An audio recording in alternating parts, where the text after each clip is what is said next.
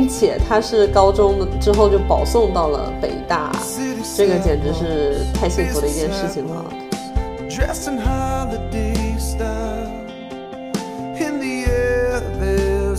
到底大家在不管是像我这样三十多岁面临人生的一些新的抉择，还是在嗯二十出头想要去寻找一份工作，我们可以借借这个借再借这个机会跟大家再聊一聊，可能大家会比较想听的话题。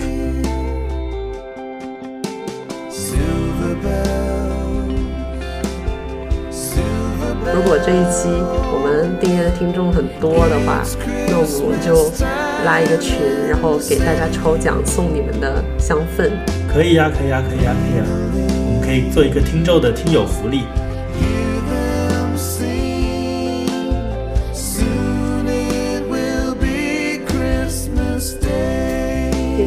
家好，我是 Vesper，今天跟我一起聊天的是我的发小伊芙同学。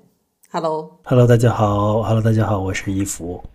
伊芙同学他自己也做过播客，他的播客叫什么呢？我们叫水到渠成，但是已经三年没有更新了。因为因为我这三年期间我在创业，然后做了很多乱七八糟的事儿，然后太忙了，就没有时间更新了。哦，对，我印象当中也是，就是你还在上一份工作的时候开始的水到渠成。对，是这个样子。对的，对的，对的。然后也是因为工作比较繁忙，然后各种事情吧，然后就把那个水到渠成放下了。呃，水到渠成上一次更新是在一九年，不对，二零年年初，就是在疫情的时候，刚开始的时候，我们还在封控期间，然后在海南录的，然后那个是最后的一次放送吧。那你是播客界的老 OG 了。呃，对对对对，在小宇宙出来之前，我们就是呃做的风生水起，然后小宇宙一出来，我们就没有了。就是你没有在小宇宙上剖过自己的内容是吗？有，小宇宙最开始有我们内容，然后就是小宇宙开起来了之后呢，我们就不更新了。哦，当时你们做播客的初衷是什么？没啥初衷，排解一下生活的烦闷吧，也就跟朋友聊聊天，大概就是这样一个很简单的理由。就是纯朋友的之间的一个社交，然后再加上想输出一点内容，完全没有想过为什么就是。它有没有可能变现一类的？也没有想商业化的事情。对，哦，事实证明我也不适合去想商业化的事情。在我现在真真正在做商业化的事情了之后，我发现我个人不是特别适合去想关于商业化的事情。所以我那个播客没有在想商业化这件事情是非常正确的。对他现在，呃，一福同学现在就是自己在创业了。那其实说他创业之前有很长的一段路还要我们去聊。就是我从小从初中就在一块儿读书了，然后他从初中就是一个看上去学习毫不费劲，但是每一次一考试都很厉害的人。就 how time how time flies，我也希望我的人生现在是这样的，但是现在真的好费劲儿。那个时候你真的没没费过劲儿吗？就是学习的时候，因为我那时候学数学很费劲儿的，然后我们俩同桌嘛，我就让他教我，教不会我还生气，但是你就从来没有费过劲儿。不费劲儿就是不努力是假的，但是不费劲儿，费劲儿这个事情，我觉得是一个正反馈的事情。就是学习这个东西，可能是我人生之中做的最简单一件事情。它是一个，你只要能把题做对，它就会给你非常强的正反对、正反馈的一个事情。我觉得很多人在学习上面费劲儿，很多是时候是因为没有在学习之中找到这种正反馈跟成就感吧。就做题老是错，你肯定就不开心了嘛，然后你就越做越沮丧。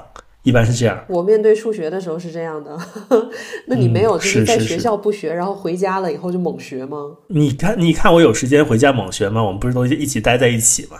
也是。然后特别气人，并且他是高中之后就保送到了北大，这个简直是太幸福的一件事情了。保送的话，你当时就是等于说完全不参加高考是吧？有高考啊，高考成绩也没有很高，但是不需要用高考成绩入学嘛。哦，那你高你保送的时候已经选了专业吗？嗯，对，选了专业的，然后后来也就一直是这样。他们当时是大类招生嘛，然后呢选的是城市与环境学院，然后整个学院里面。然后后来具体在进了学校到大二的时候，你才会学具学具体的专业。然后当时学的是地理科学。那当时的选择多吗？还是说选择并不多的情况下，你选了这个专业？有五个专业，这一个是唯一一个呃，可以每年暑假都跑到山里面的一个专业，就为了旅游选了一个专业，大概是这样子。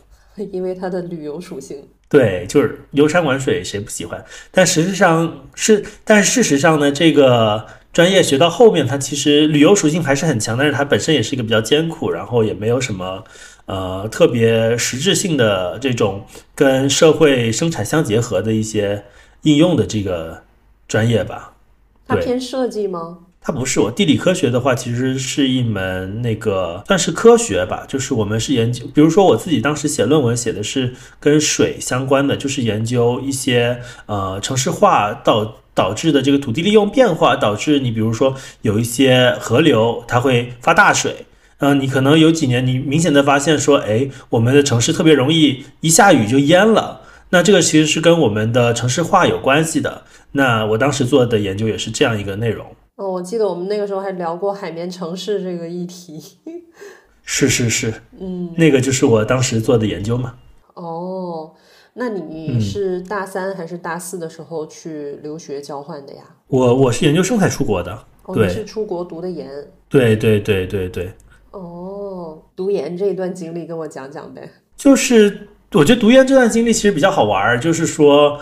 嗯，你像跟大部分人去，比如说去纽约、去波士顿、去西海岸读书，这个其实大部分人的选择嘛。然后呢，就会比较过得活色生活色生香一些。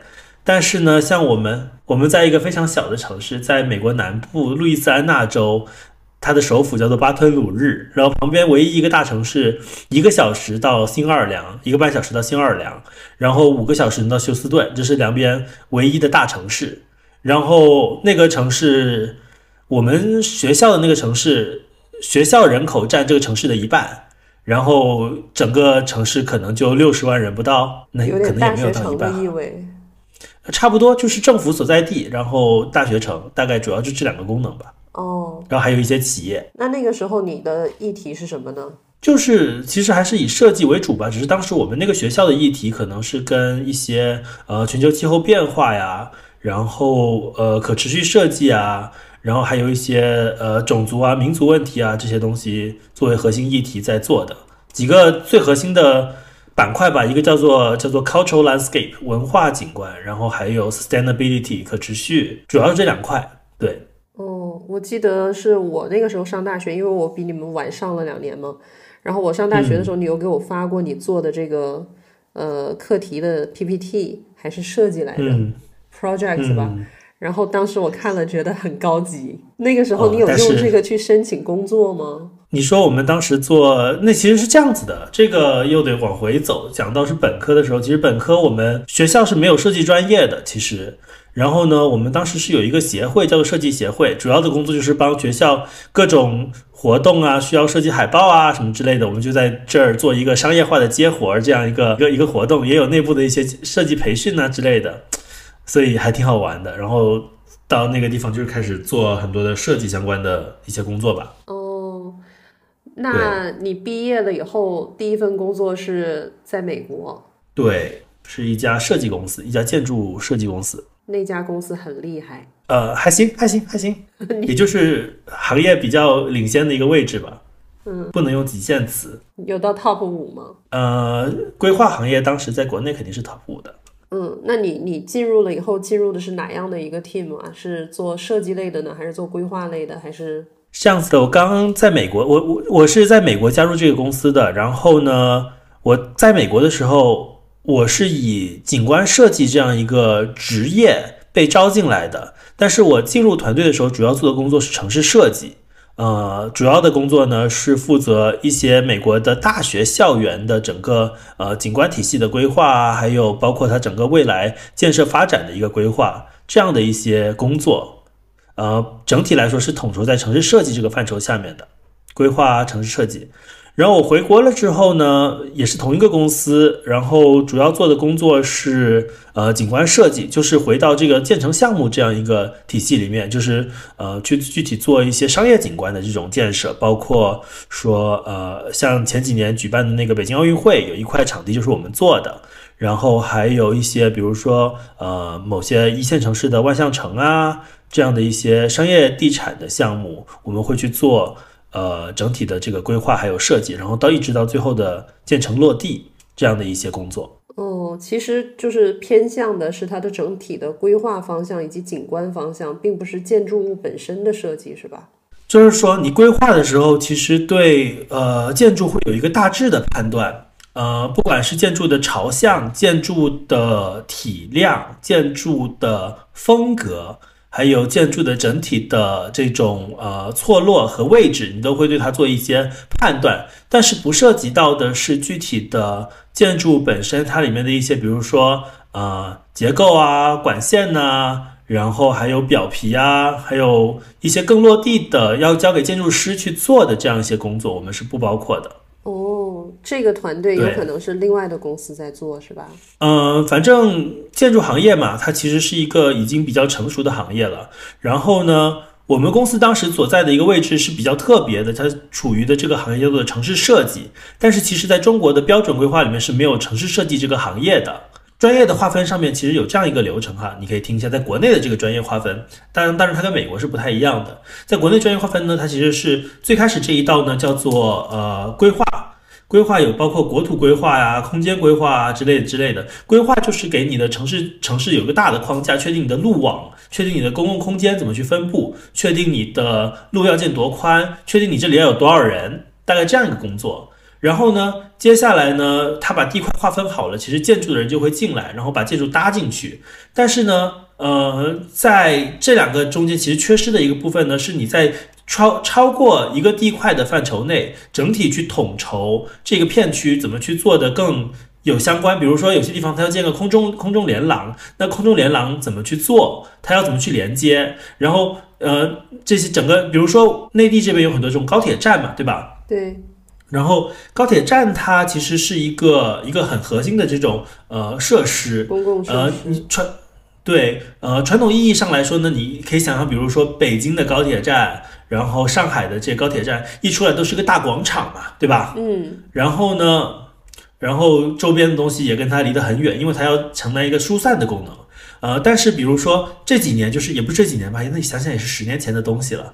呃，我们叫做 TOD，叫做 Transit Oriented Design，就是说呢，基于你的这种呃交通体系去构建你的城市。那在这个体系下面，我们会怎么去做呢？我们去把一些，比如说写字楼，然后公共空间，就包括绿地，然后还有一些呃其他的商业，还有住宅，怎么样更好的、更有机的跟这个高铁站结合？因为你高铁站肯定是一个一个一个区域经济的一个 driver，就是一个驱动力。那怎么样去通过这种配套，包括这种建筑的体量啊、建筑的风格呀，呃，然后公共空间的这个结构啊，然后具体的建筑的串联呐，然后公共空间的串联呐，这些东西怎么样去把它综合的看起来，然后保证你最后出来的整个城市它是能够不是一个地块一个地块来看的，而是整体可以被看到，这个部分叫做城市设计。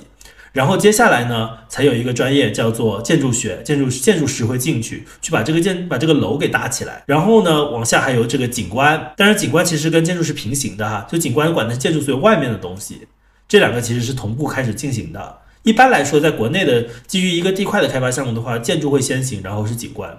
那然后这两块做完了呢，接下来楼建好了，外面空间搭好了，接下来往里面就是室内设计，就是说我们我们说的装修。那基于这一整套的东西做下来之后呢，那它才有一个完整的可以使用的空间给到你，大概是这样的一个逻辑哈。很有趣，我觉得你你在这个里面已经做了这么多年了，就是你当时为什么就不做了呢？忽然之间觉得人生发展遇到了瓶颈吧，就是因为房地产行业整体来说也不是特别的。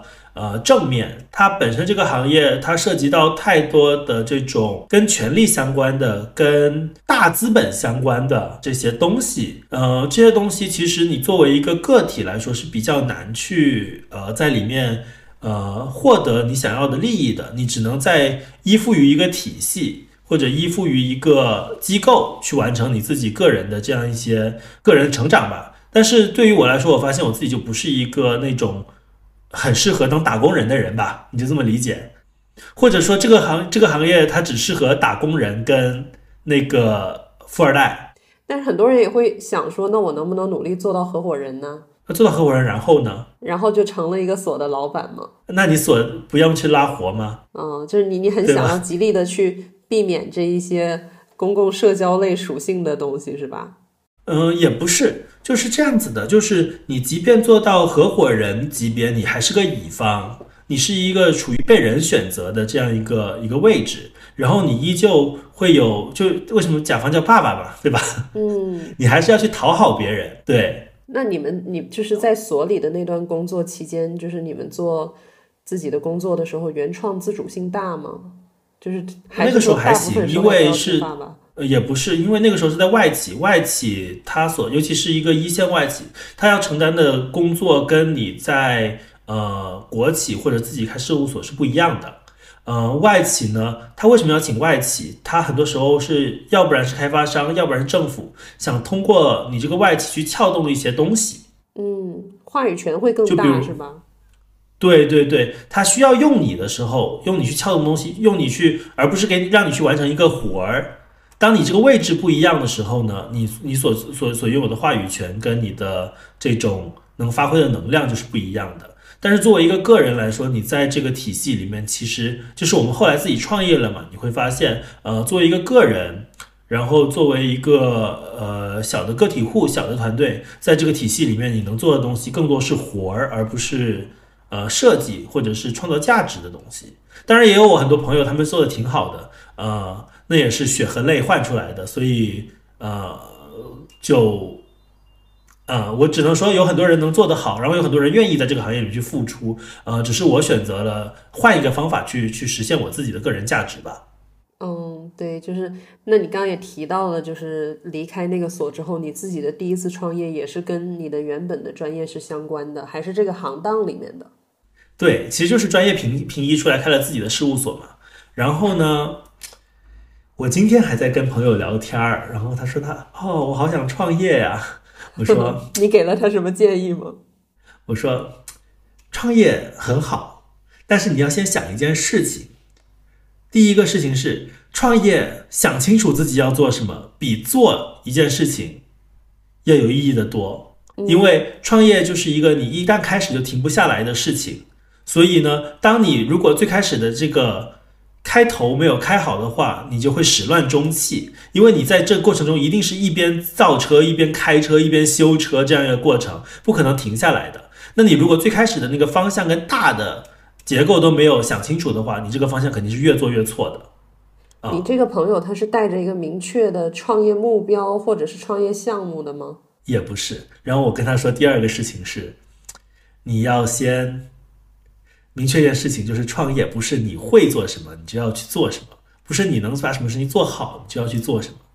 这个建议我觉得是很对的，因因为对，这是我我血和泪的教训，好吗？甚至有的时候是不是你觉得这件事情我能做好，而是在你做的过程当中，你会发现太多事情跟你能做好和你会做是不相干的了。是，所以说呢，我觉得现在我们这个项目比较好的事情是我们。整体的方向是比较想的清晰的，然后大家比较投入在做事情，然后呃用一切的方法去解决出现的各种问题，不一定是我能解决的问题，那我就要想办法去解决，不一定是我擅长的问题，不一定是我想去做的事情，但是我们想办法在他发现问题之前把它解决掉，那这个事情呃他才能做得下来。那我觉得其实创业就是这样一个过程嘛，只是说我觉得很多人把创业这事情想的。过于简单了，尤其是设计师或者在乙方做的久的，你用自己的技能去创业，最后你还是用一个在在在公司待着的思维，或者在帮别人解决问题的思维去做自己的创业，这个事情就呃不太能够行得通吧？你创业的核心还是要完成自己的这个构建跟使命嘛，对吧？对，不然就变成只是说脱离了一个。团体脱离了一个机构，有人给你发工资的一个机构，变成没有人给你发工资，反而你还要给别人发工资，然后你还要做，而且你还在做同样的事情，而且你还要做很多你自己额外的事情，不擅长的东西，然后这个东西能不能真正给你带来你自己想要的东西，你是不知道的，对吧？嗯，很未知。对，所以我就说。呃，先三思，就创业之前要三思而后行嘛。那你现在的这个这一个事业？其实我也我也听你说了很多，就是你有很棒的合伙人，嗯，大家的分工都是非常明确的。也没有很明确，就是也不是说很分工很明确，只是说我觉得大家各有所长，而且能够拧在一起把这个呃盘给顶起来吧。我觉得这个事情还挺棒的。你简述一下现在的这个事业呗。我我们现在是做一个香氛品牌，然后我们叫 E Monster。这个品牌主要的工作呢是想把当代年轻人的情绪收集起来，然后通过香的方式去展现出来，形成一个一个呃关于情绪的气味。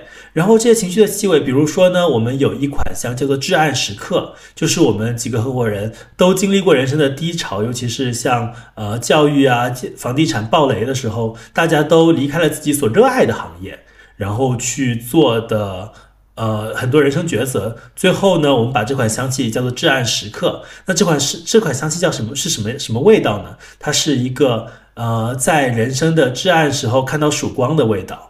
所以呢，我们想说把这样的一些东西做出来，我们觉得能够让更多人感受到吧。与此同时呢，我们不是说单纯的做一个艺术的表达，更重要的呢，是我们希望能够去缓解当代年轻人的一些情绪问题吧。就比如说，还是回到刚刚至暗时刻的这一款香气，那我们里面加了像克里曼丁菊，还有弗吉尼亚雪松这样一些具体的这种精油成分。那这样的成分呢，有助于，比如说，呃，它会缓解你的焦虑。它会让你变得更平静，让你更安定。那这样的一些香气的这个配方，它是有办法让你真正在情绪上达到一些舒缓和呃稳定的功效，帮你更好的去面对自己的生活。呃，所以大概是这样一个思路吧。我们在做现在这款香氛的这个产品以及整个的创业。现在我们主要是呃香氛蜡烛还有无火扩香器两个。呃，产品之后还会有更多的产品跟大家见面。你刚才那个香氛的介绍已经完全打动我了，是吧？就你们现在这个产品定位非常之明晰。你是做市场方面吗？不是，我是做产品设计，然后供应链管理，然后品牌设计，还有整体的视觉的规划跟呃控制。所以反正很多东西我都做。你们那个。非常之精致的公众号的内容之所以那么好看，就是因为你。呃，大家一起努力吧，也不是完全因为我。对，就是商业的事情，或者说生意的事情，永远不是一个人做出来的，对吧？然后在这个团队当中，你是不需要去洽谈商务、去对接渠道这一系列的。我有一些自己的渠道，但是我的主本职或者我的核心工作不是这一个。但是如果你有东西，有些渠道能卖，那为什么不卖呢？对吧？嗯，然后有一些朋友能做联名，为什么不做呢？对吧？那你这一次创业的这个灵感来源是什么呢？非常之跨越。我觉得是我想通了一件事情，就是刚刚说的，不是你擅长什么，你就要去做什么。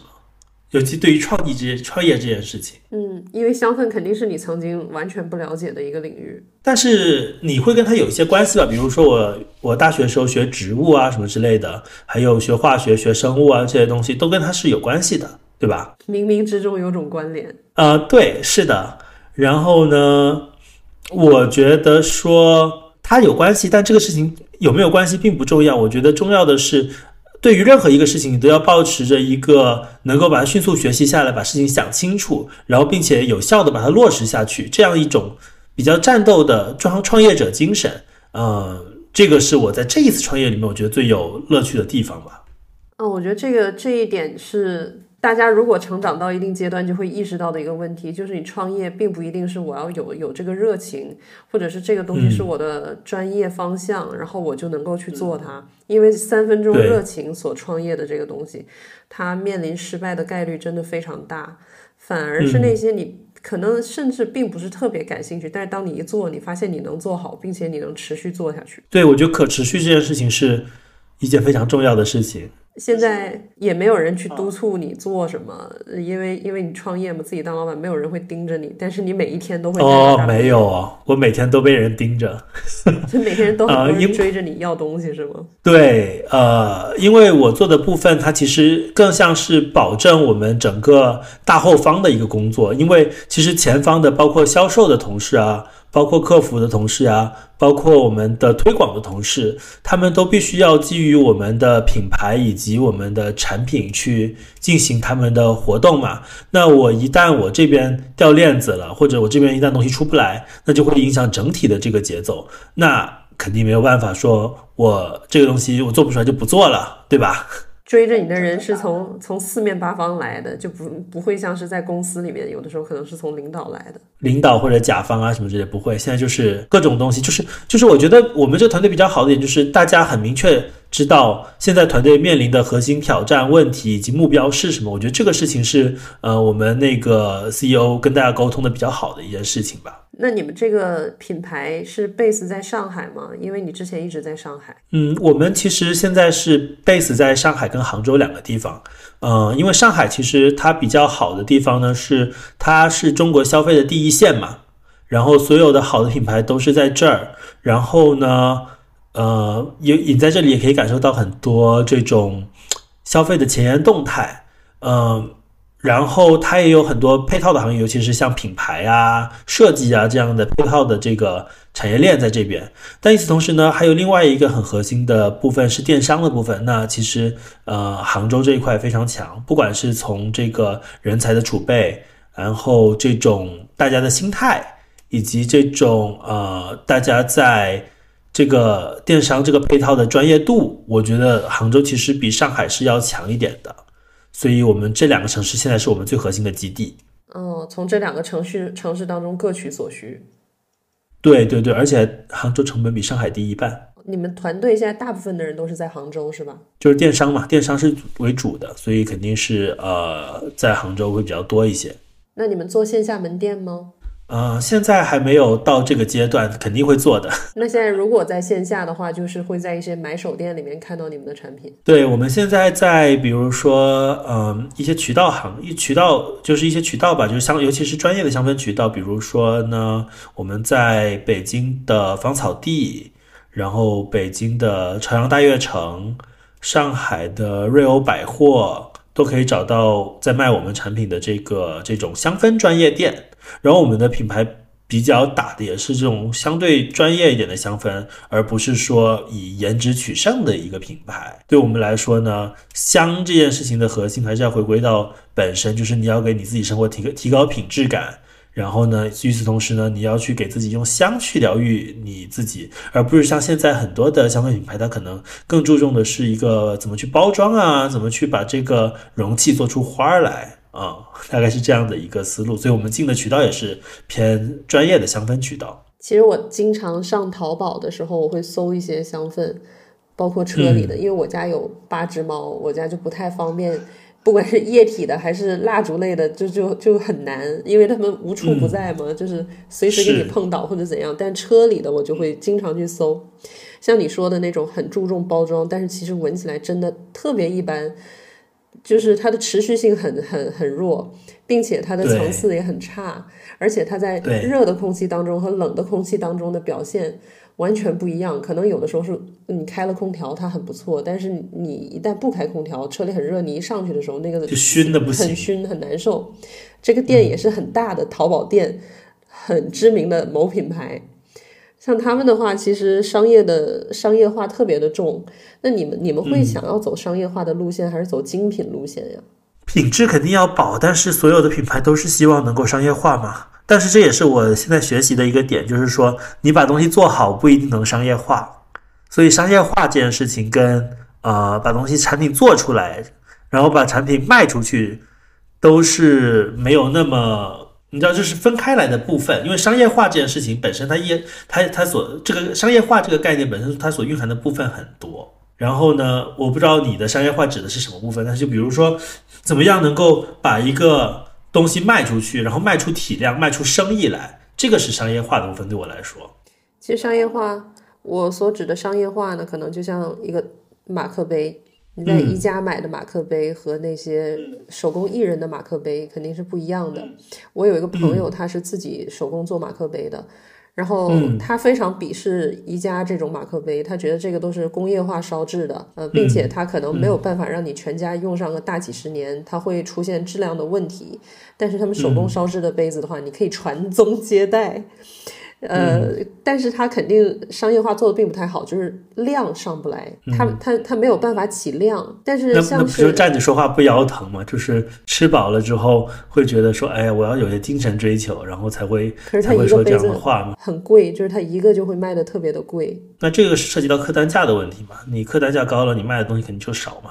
你其实最最厉害的商业化做的最厉害的牌子是什么？你知道吗？嗯，最厉害的商业化的牌子，我比如说消费品行业大家熟悉的，比如说 SK two、赫莲娜，人家能把东西卖得很贵，而且卖的卖出非常巨大的量，那这就是商业化做得好的品牌，对吧？是对，这个就跟卖杯子是不一，卖卖一两个杯子是不一样的东西了。很多人会主张说，哎，我不要买这些大品牌知名的这个产品，因为他们太多的钱放在营销上面了。这个营销就是重营销，也会给人一种商业化非常过度的感觉，因为大家会觉得说，你可能百分之八十的钱全都用来请代言人打广告，但是你的产品研发其实并没有投入那么多。嗯，但是很多品牌，很多品牌它可以给给人一种就是说我我我的钱全都放在产品研发上面了，然后我全都靠品质去打推广，不需要做任何的代言。你那你知道这一句话的时候，也是品牌说出来。他让你听到这句话的时候，他已经花了多少钱在？营销，对他花了多少钱让你听到这句话，你得想一想，对吧？因为我看你们的产品，就是从那个瓶子，你们装香氛的那个瓶子，还有你们即将推出的那个、呃无火香薰上面的那个嗯纯皮的袋子，那个叫袋子吗？还是你有什么专业的名称去我？们叫做我们叫做扩香液，扩香液，就是那个扩香液，它它是能够很好的量产出来的一个东西吗？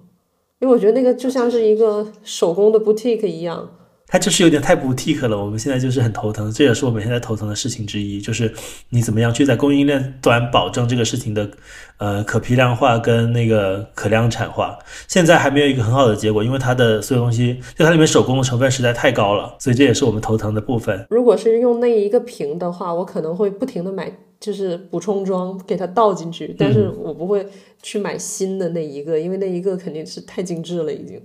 对，但是我觉得就是怎么样能够提供有质量的商品，并且去让大家能够感受到你的品质感，这件事情是一个很复杂的过程吧。我们也在慢慢研究。目前来说，现在能够知道的事情是我们现在也在做一部分推广嘛，然后大概知道大家。就我们会去做一件什么调研？就我们做研究产品的时候，我们会去所有淘宝店看这一个品类的差评是什么。你们现在差评有吗？我们现在品，我们现在那个我们自己店里面没有，但是我们会把所有品这个品类里面所有人的差评都看一遍。嗯，大多就别人的差评的地方？你比如说无火香薰这一个品类哈，无火香薰这个品类，就比如说味儿太轻了呀，味儿太冲了呀，然后味儿出不来呀，然后味儿过几天就没有了呀，这些东西都是差评嘛。还有比如液体会洒呀，然后包括说呃。觉得这个香没有自然感呐、或者什么样子，但是差评这东西比较千人千面吧。嗯，核心还是说你要找到你自己最合适的这个用户群去去去去去营造，这样才能够去把呃你的差评控制在比较可控的范围内。要是让你现在给自己的品牌打个分儿，十分是满嗯分，你会打多少分？一分吧，这路还远着很吗？这跟我一直以来认识你不一样啊！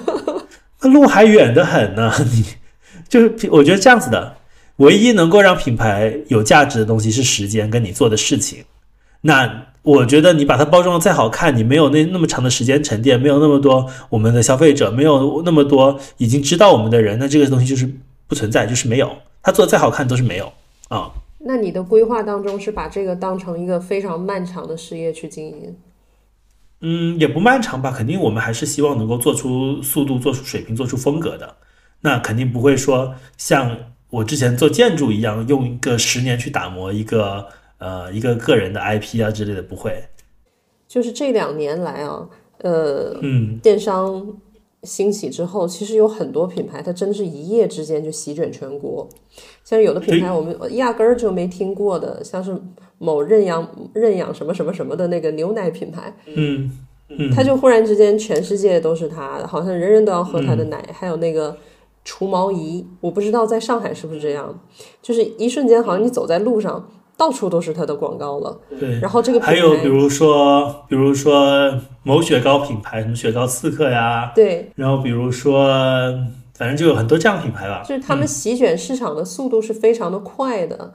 那嗯，那你们你们有这样子的一个计划吗？就是要在多短的一个时间内做到某一个？那是理想，我不不能不能不能去计划。但我能跟你说，其实人家产品就是我觉得是这样子的，能把声量体量打打起来的品牌呢，人家产品肯定是不会差的。啊，嗯，对，就是只是说你呃，因为我们过去几十年的这个消费是太太习惯用这种西方品牌的东西嘛。那其实中国品牌其实也大概学会了很多里面的细节。那现在就的确是当时一七一八年有一波资本的热潮，把这些品牌给给顶起来了。包括像现在你很多你所熟知的咖啡品牌啊、益生菌品牌啊，这些东西都是那一波出来的。的确，呃，这样的一些品牌出来了，但是人家的产品一定是不会差的。你要相信我，大品牌的产品一定是，除非他真的有钱到。铺天盖地去去呼，但大部分你能够，它能站得住的，尤其是你，尤其是之前，现在其实那个像说，呃，资本退潮了之后，已经筛过一批了，还活下来这些品牌呢，那它产品一定是不会差的，然后它的商业化能力一定是不会差的，所以这两条东西都站住脚了，然后再加一个品牌的这个加持，它才能够在你现在看起来说，哦，它突然噌的一下出来了，对吧？嗯，是的，就是它功课已经做了很久了。对对对，所以我觉得抱着我，我觉得就我我在做这个事情之前，可能跟你想的一样，就是说哦，这品牌突然起来的，为什么？呃，是不是会有什么问题？然后现在想一想，就是人家品牌起来是有人家的理由的，呃，比如说，比如说有一个，呃，我直接说名字吧，比如说元气森林，呃，我自己其实对他来说是有比较好的印象的，呃，他其实。除我我就不说它商业化的部分，但是从从它自己的这些产品研发层面来说，它的那个配料表就是做的比比比如说可口可乐要好很多，嗯，包括它添加剂的这个量，然后添加剂的这种，然后控制你的那个叫叫做配叫做配方表干净，它甚至我觉得配料表干净都已经很难说是它赶上了健康饮料的热潮，还是因为它而掀起了健康饮料的热潮。对，所以这些东西都是一大笔真金，一大堆真金白银砸进来的，然后以及所有，以及很多人，就是无数的人努力的结果和结晶。所以我现在对这个事情，就是对于新品牌啊，对于新的这些产品的心态非常的开放，就是不是说，就只只要这品牌活过两年，那他肯定自己有两把刷子。你们多久了？现在？我们现在第二年。哇，对，哎。只要你你只我们只要活过今年，然后你大概这个这个品牌应该就就能够被更多人看到，对，嗯，加油，我相信你们是可以的。我们也希望吧，反正现在就是在一点点构建品牌，所以我刚刚说就是还是一个从一个从零到一的过程嘛，对吧？说十分，其实其实我觉得这样子的，你刚刚那个零到十分这样一个评价体系，它其实呃，我觉得你用这评价体系不太对。因为零到十分，你是用来给一部电影、一部作品一些东西去打分的，对吧？但是呢，我觉得品牌它是一个积分制的，它不是一个打分制的东西。就是我一点点积累出来的东西。对，而且它是积靠积累的，它是可以不断的往上涨的。你像比如说一部电影，它如果是神作，它被拍出来那一刻它就是神作，那它的分数可能就是那样子，它已经完整了。但是一个品牌呢，它是它就像个小孩儿，它有个小 baby。做品牌特别有乐趣，就跟养小孩一样，对。然后呢，它是一个差一点点成长的过程。就是你现在做品牌有改变你对小孩的认知吗？我觉得都 OK 啊。我觉得做完品牌之后，我应该能够，我我应该能把小孩养好吧？我猜。我震惊了，这个观点是让我最震惊的一个观点。但是但是是这样子的，就是说，我觉得做品牌你要有很强的判断力跟耐心，对这些事情都要去做，判断力、耐心、执行力。确实是，这些事情都不是像你做一部艺术作品这样的，因为所有的作品项目它都是有在一个时间段，你非常基于你自己的这个专业度，然后基于你现有的这些条件去完成的。但是呢，品牌不是，品牌是要通过大量的时间，一件一件事情去积累，一个一个事情去做，一场一场关去闯而成而出现的东西，它就跟做项目或者做电影这些东西是不一样的。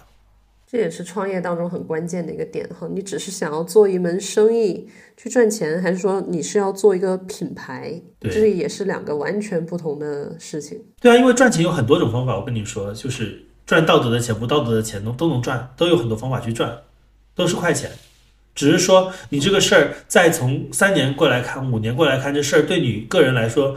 有多大积累，对你自己成长有多大，然后这事情的上限有多高，你能不能在一件事情上持续的投入，并且让它产生更多的价值，这个事情是做品牌能够给你带来的东西。现在很多年轻人真的很难找工作，甚至是顶尖大学毕业的年轻人都很难找工作。那在找工作和直接就自己创业当中，你一个过来人。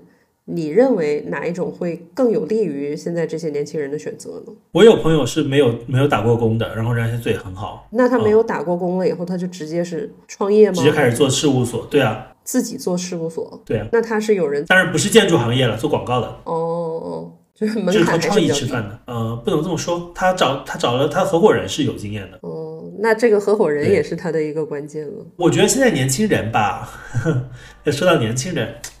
我我我觉得这样说话很不耻，但是我可以给年轻人提一些小小的建议。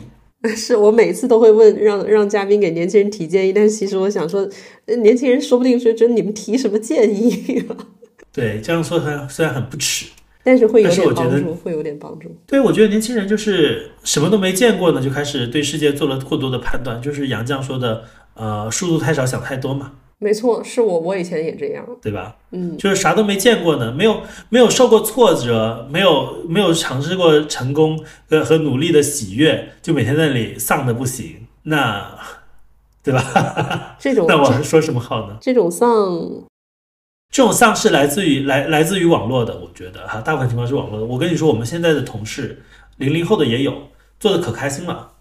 虽然他有些人就是喜欢表达，有些人不喜欢表达。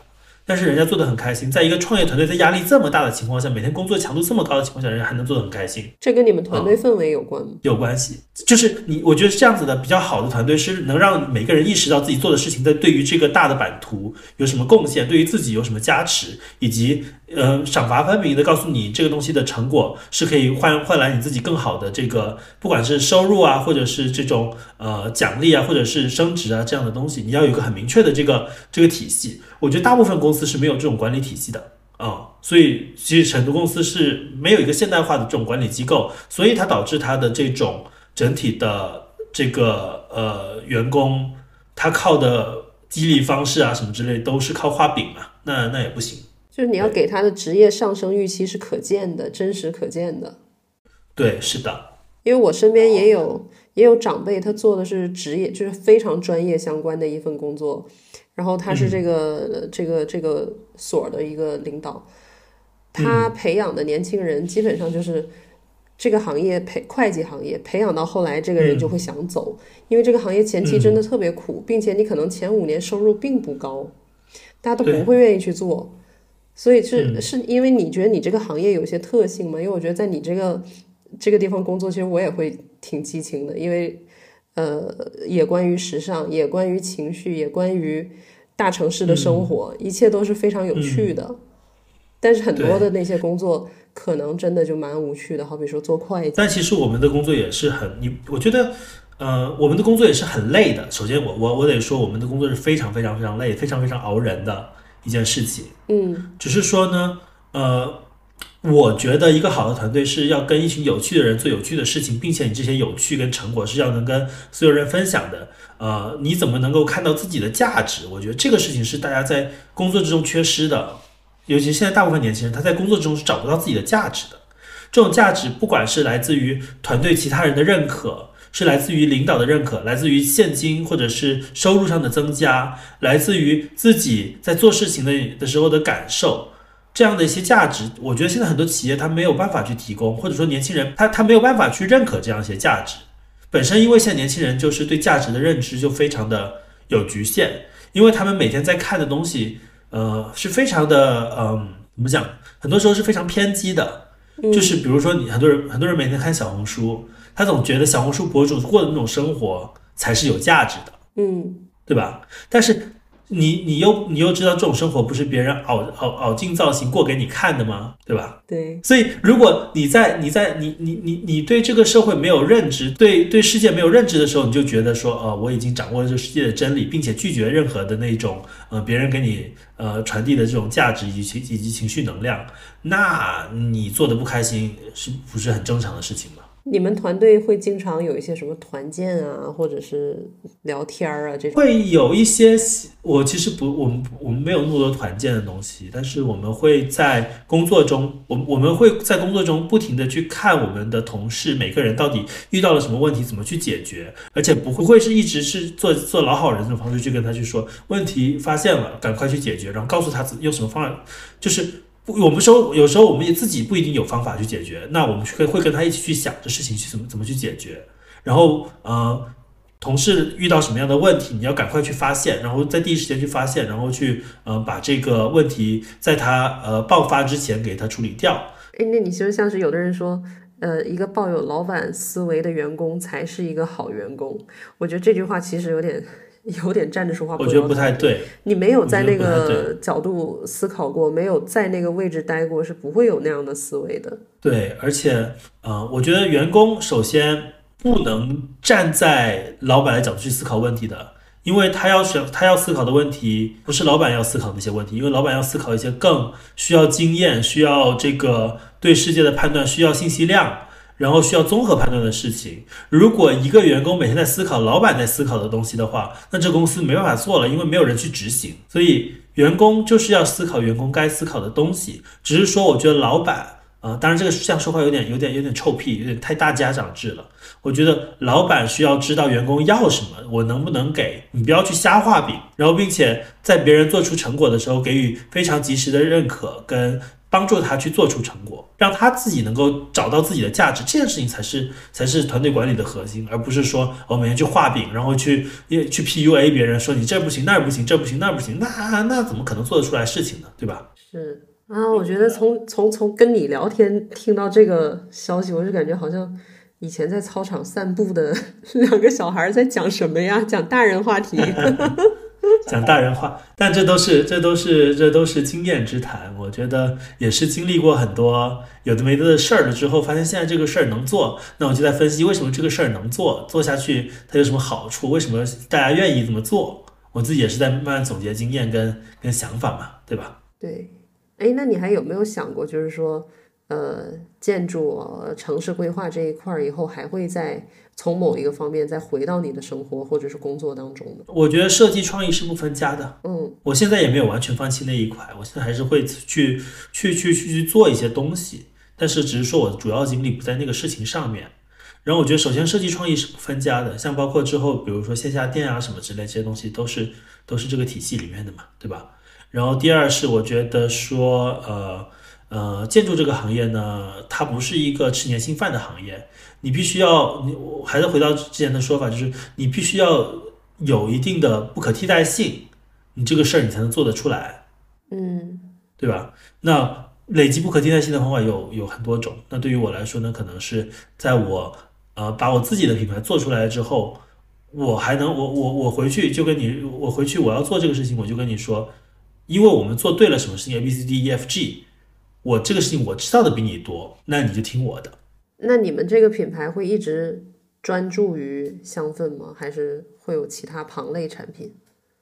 肯定会要慢慢增长吧，只是看增长的这个逻辑跟体量。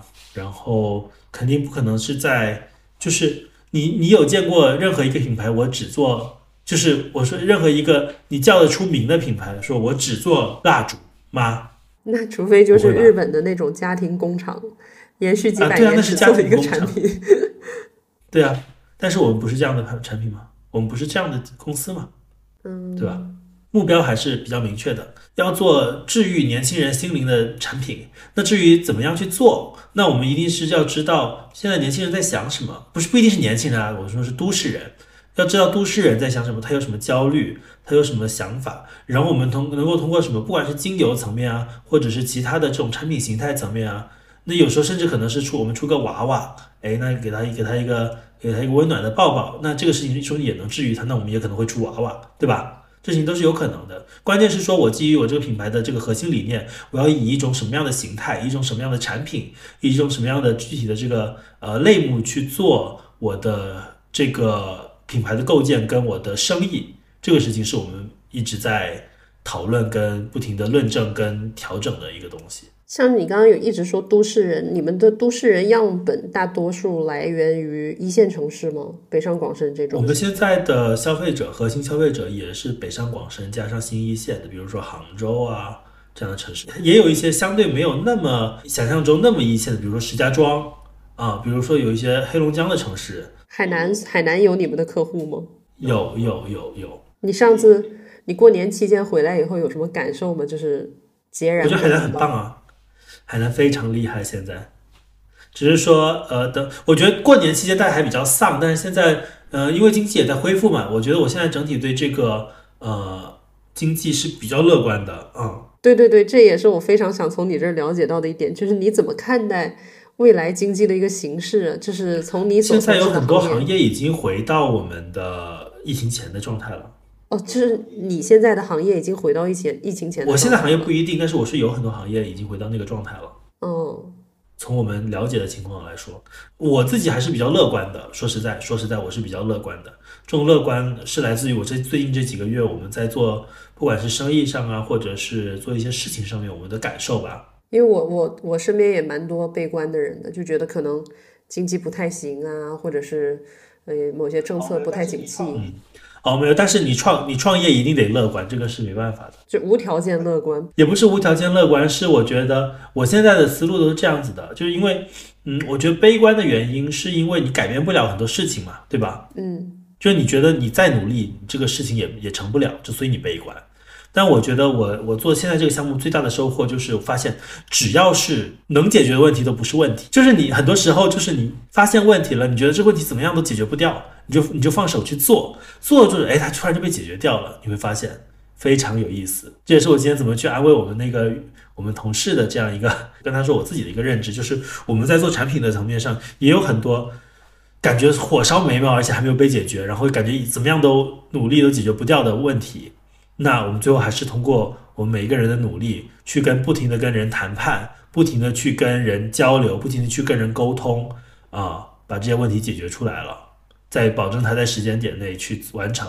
那只要是这样的这些能够操作的东西，对我来说都是都不是问题。对我刚刚就是想说，我觉得你好像一直就是这样的一个人，从小到大就是没有过非常绝望的时刻，就是一个事情总是能找到它解决的路。啊，有绝望，有有绝望的时刻，所以我没有再做建筑了嘛。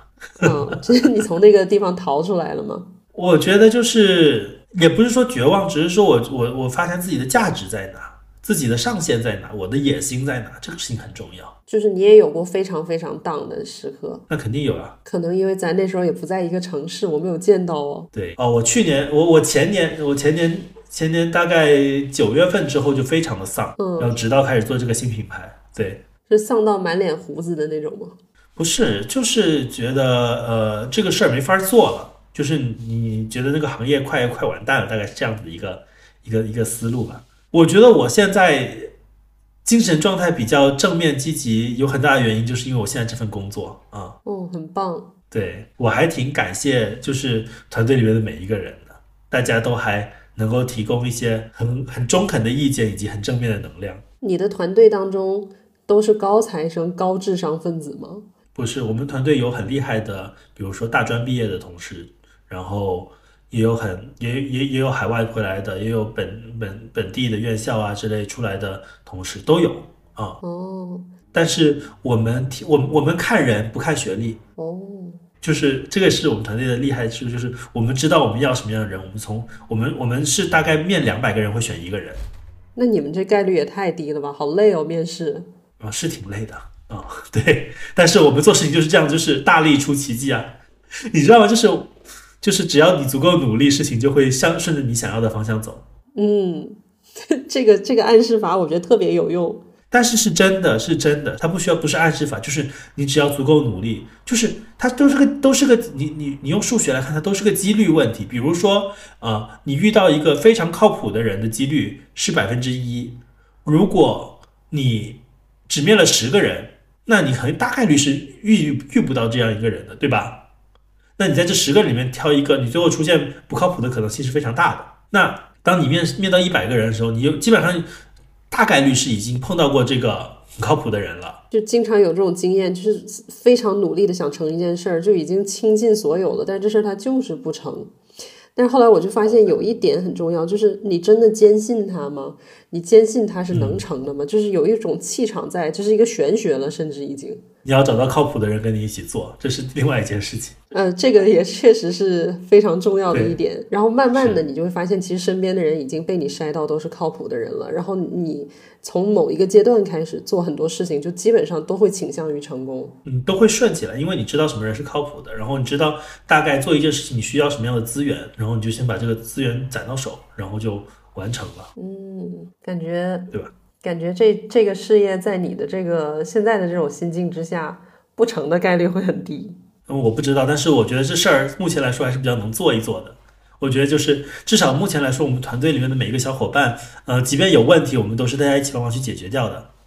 嗯，那就我觉得只要人对了，就天时地利人和嘛。天时地利我不知道，但人和这个事儿，我们至少在目前这团队来说是非常的呃正面的。你是很会看人吗？还是就是不是我们我们 CEO 比较会看人啊？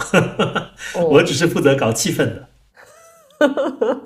对我只要保证大家就是我这样子，就是我会稍稍关注一下大家每个人这个时间点他会遇到什么样的问题，我会比较快的去发现这些问题，并且去解决掉。你是这个这样子的一个角色，还有搞气氛呢？对，团队氛围是你在做，这一点我也蛮震惊。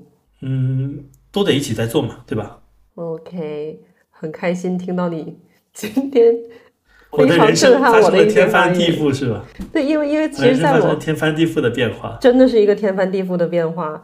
就是在一个人没有创过业之前，他绝对不会有的一些变化，在你身上非常鲜明的体现了出来。嗯，我觉得我我我的最大变化是我整个人变得积极正面了很多啊。原来是那种就是傻白甜，就是那种就是天性乐观，现在是能够通过一些更可控的方式来去对事情做一些预期。对，其实你以前就是也非常积极乐观，但是你刚刚说那傻白甜，我觉得非常精准的定位了你。一路以来学业上没什么挫折，然后工作上也是一毕业就拿到了非常非常棒的 offer。我觉得一个挫折很少的人，总会遇到一些大事儿，让他就是一蹶不振了，然后再重新振起来，他才有发展的可能。如果一个人一直顺的话，我不知道会是什么样子。曾经我对你有过这样这样的担心。但是就是，然后呢？然后就是，但是每一次跟你的聊天，我都发现，哎，好像那个乐观积极的你也没什么太大的变化。但是你就是从上一个行业离开那阵子那个很 down 的那个时机，我们那一阵子是没有联系，所以说有点对那那不知道这个过程，对吧？对，不知道那个过程。然后今天是忽然间又聊起来，我觉得，哎，这个人真的变化好大呀。是是是，但我觉得，嗯。我觉得大家都不太乐意去讲一些，就反正我自己是不太乐意去讲一些很负面的事情嘛。但是，呃，的确你在做事情的时候，你会遇到很多问题，然后你会知道自己什么样的问题是自己 handle 不了的，然后也会知道自己什么样的问题是自己不需要去 handle 的，也会知道呃什么样的事情是不值得你花精力的。哦，那一个非常负面的人，你有信心把他变得很积极吗？没有，所以我们会挑人的，我们不会挑一上来就很负面的人。嗯，就是一群正电荷的人在一起。呃，一群一群，我觉得是这样子的。我们的目标是。呃，愿意相信我们能把这事儿做成的人，而且并且又愿意为之付出努力的这样一个人，我们才会把他招进来。那具体里面怎么样一起同甘共苦，一起去去去认可每一个人的价值，让每个人发挥出自己价值，而且见证到自己的成长，那是操作里面的这个事情嘛。但是你不可能一开始这个人一一上来就是那种丧的不行的，那我我们也没办法去给他提供这种很好的这个氛围嘛。他说明他来了之后把我们这个氛围带丧了，那那我多得不偿失啊，对吧？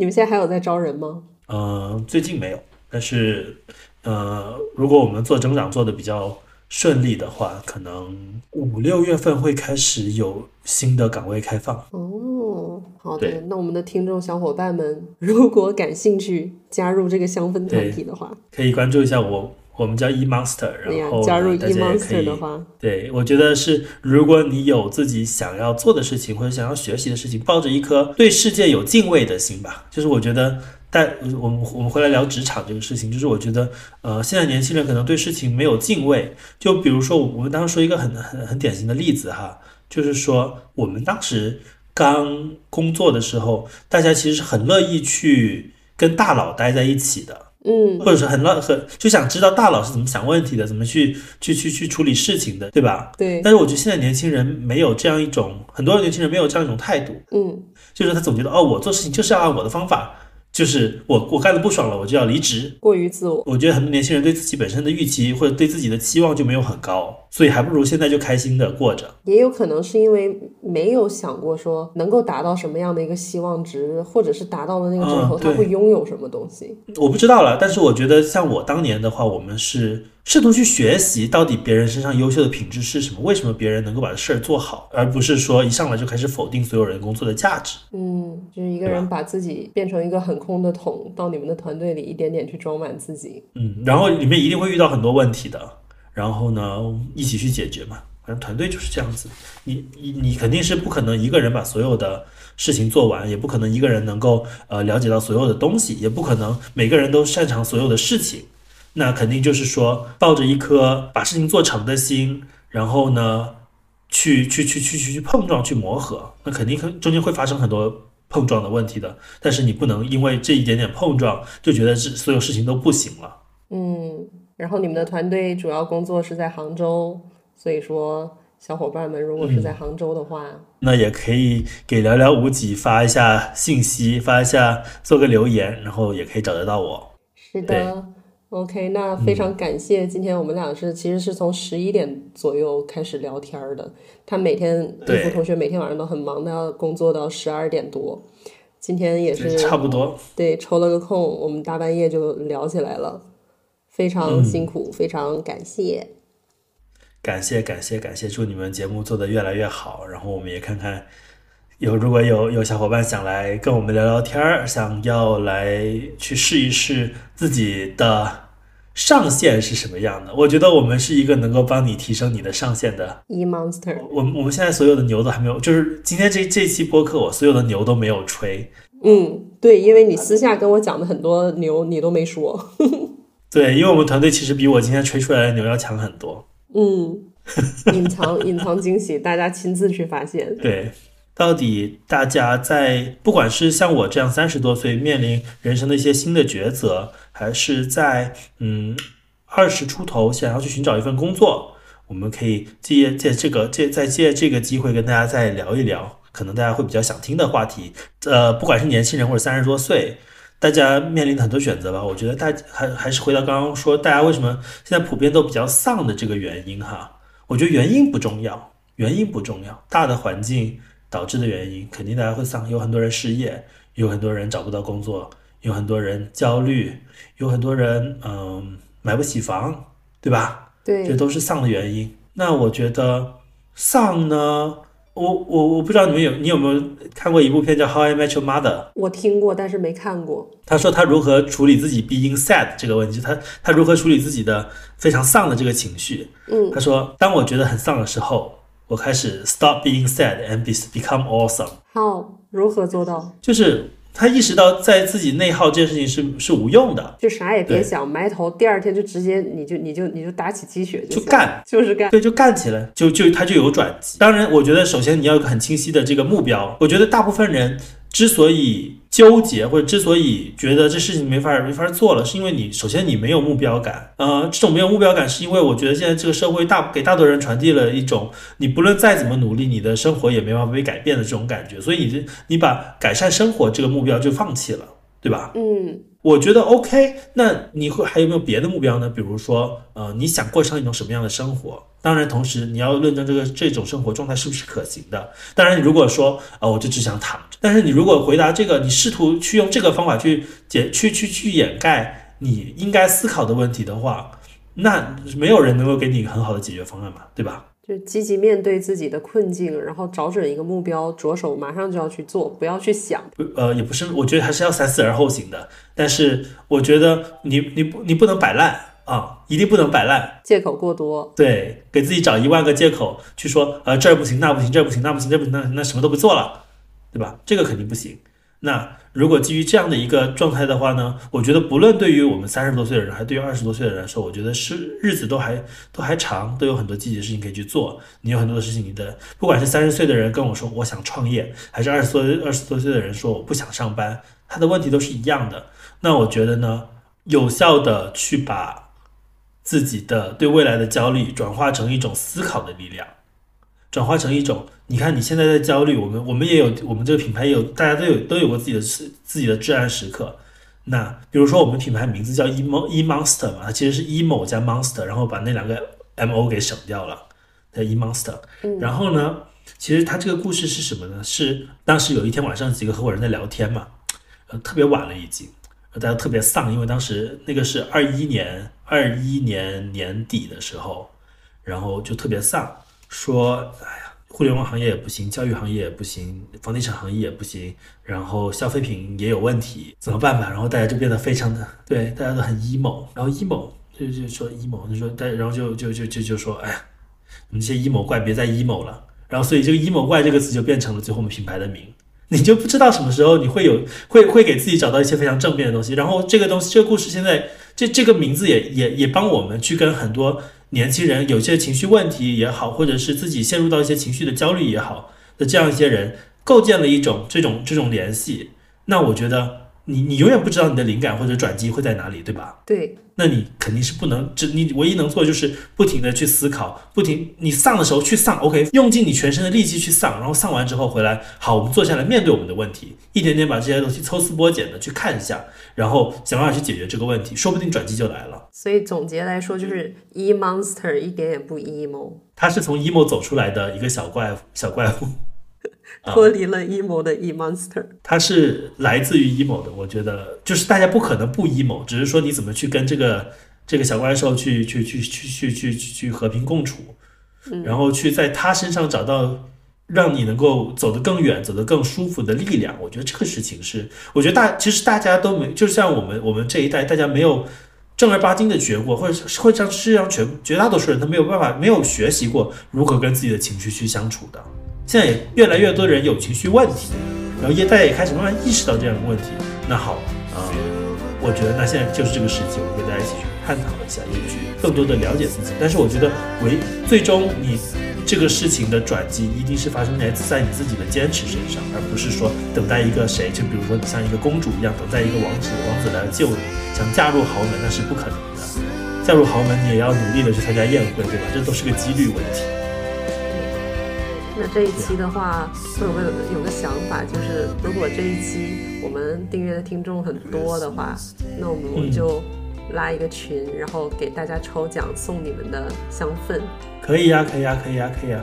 我们可以做一个听众的听友福利，给大家送点我们的小礼物。好的，谢谢衣服同学。好，大家晚安。晚安，拜拜。拜拜。